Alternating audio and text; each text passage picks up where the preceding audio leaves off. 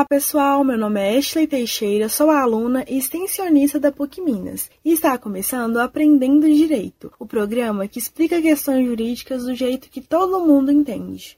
Oi gente, meu nome é Julia Antonieto e vou apresentar o programa de hoje junto com a Ashley. Nesse episódio, você ouvirá mais um caso do quadro Histórias Reais. Se você também quer ter a sua história contada pelo Aprendendo Direito, mande um zap pra gente. O nosso número é 31 98839 9581. Sempre alteramos os nomes, além de pequenos detalhes nas histórias, a fim de preservar a identidade dos envolvidos.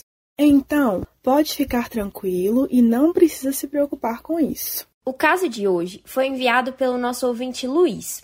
Luiz é advogado e foi procurado por Inácio, que relatou estar apreensivo pelas ameaças que vinha sofrendo do ex-companheiro de sua namorada. Inácio gostaria de saber quais medidas judiciais poderiam ser adotadas contra esse sujeito violento que não lhe deixava em paz. Eita, já vi que o caso de hoje vai render, viu? Ficou curioso para saber o desenrolar dessa história? Então aumente o som e fique ligado, porque o nosso podcast está só começando.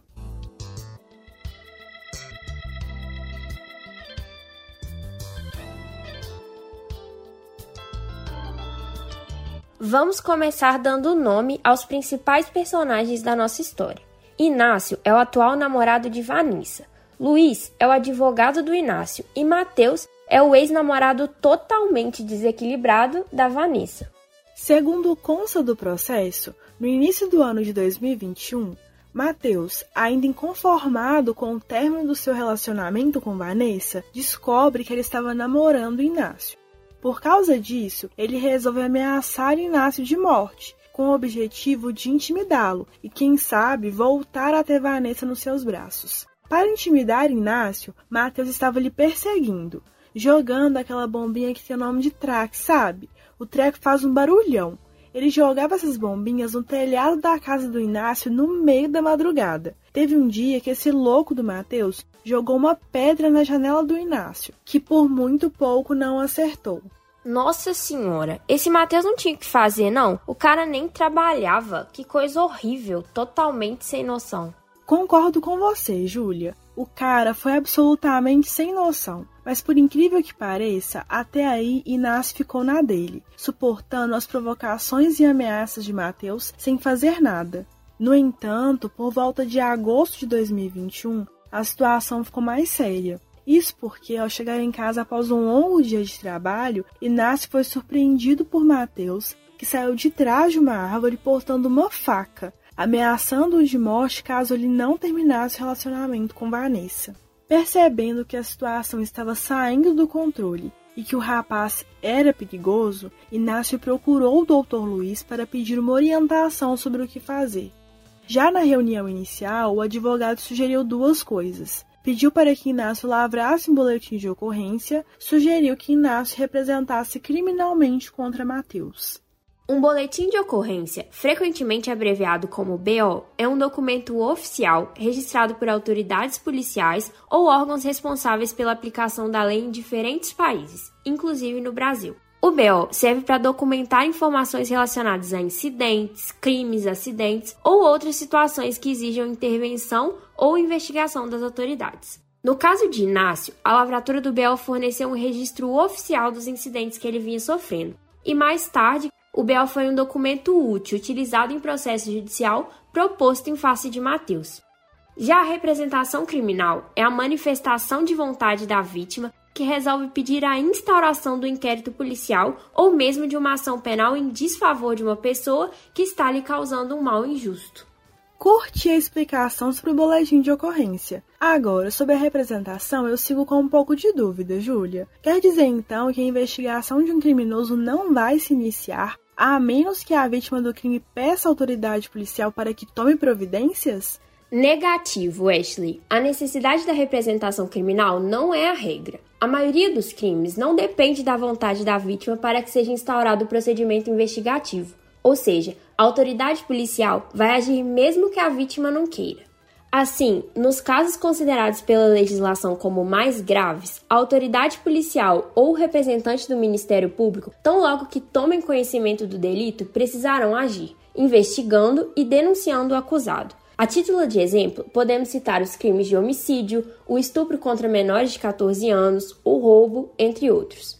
Quanto aos delitos em que a vítima precisa manifestar sua vontade para que o ofensor sofra as consequências de uma investigação criminal, podemos citar, por exemplo, a ameaça, como foi o caso de Inácio, ou ainda a lesão corporal leve.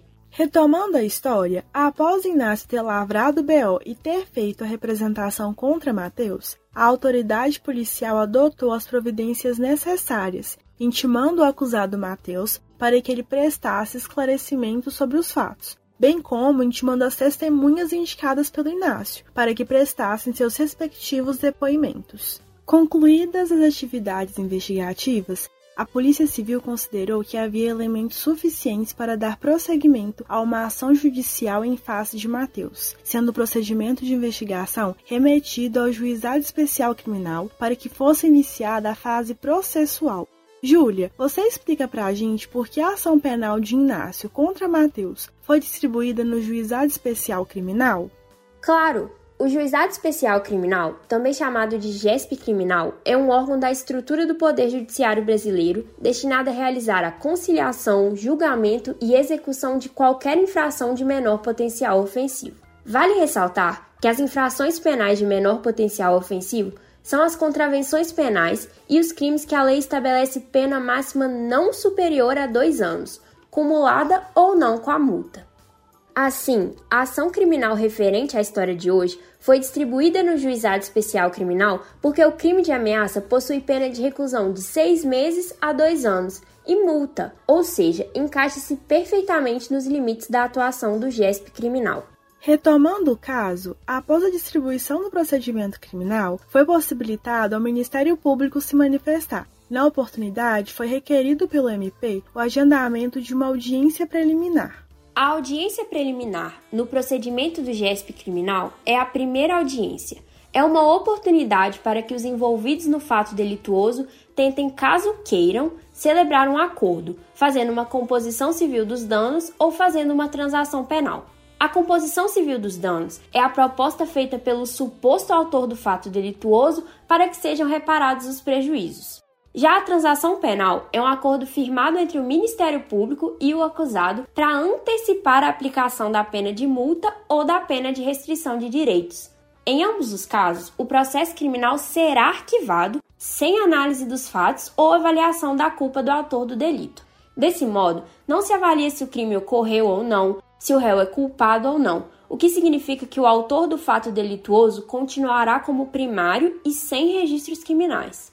No caso de hoje, durante a audiência preliminar, o MP ofereceu a transação penal e esta foi aceita pelo Mateus. Segundo o acordo celebrado, o Mateus deveria pagar mil reais, podendo o valor ser parcelado em cinco parcelas de duzentos reais. O juiz considerou o acordo justo e homologou. Para se aguardar o cumprimento, o processo foi suspenso pelo prazo de cinco meses. No entanto, após três meses cumprindo certinho, Mateus deixou de efetuar o pagamento da quarta parcela.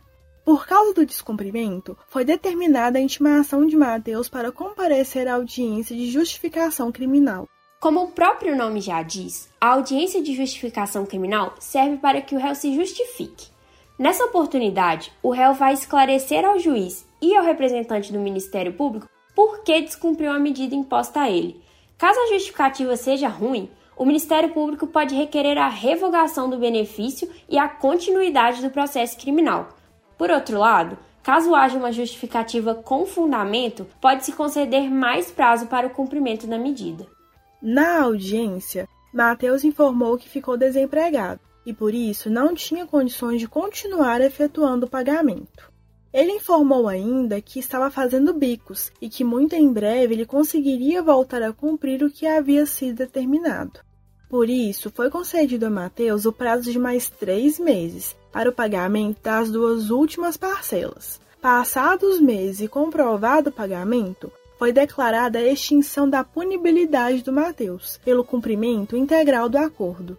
Essa foi por pouco, hein? Não me julga, Ashley, mas eu tava torcendo pro Mateus se lascar. Achei ele muito abusado. Me conta uma coisa. Depois desse fuzuê todo, o Matheus ainda voltou a ir atrás do Inácio? Ele continuou a ameaçar o pobre coitado? Que nada. Pelo que o doutor Luiz me contou, depois que ele sofreu no bolso as consequências dos seus atos, ele superou os ciúmes rapidinho, afastou-se do Inácio e nunca mais o ameaçou. Ah, então beleza. Que bom que a transação penal acabou dando certo. Meu medo era o Matheus voltar a encher a paciência do Inácio e também da Vanessa. Pessoal, o nosso tempo de hoje chegou ao fim. Antes de encerrarmos o episódio, gostaríamos de agradecê-los pela audiência e também agradecer às rádios parceiras que, apesar das limitações de recursos do projeto, toparam nos colocar no ar. Com a ajuda de vocês, alcançamos muito mais gente. Valeu, pessoal! Um abraço e até semana que vem!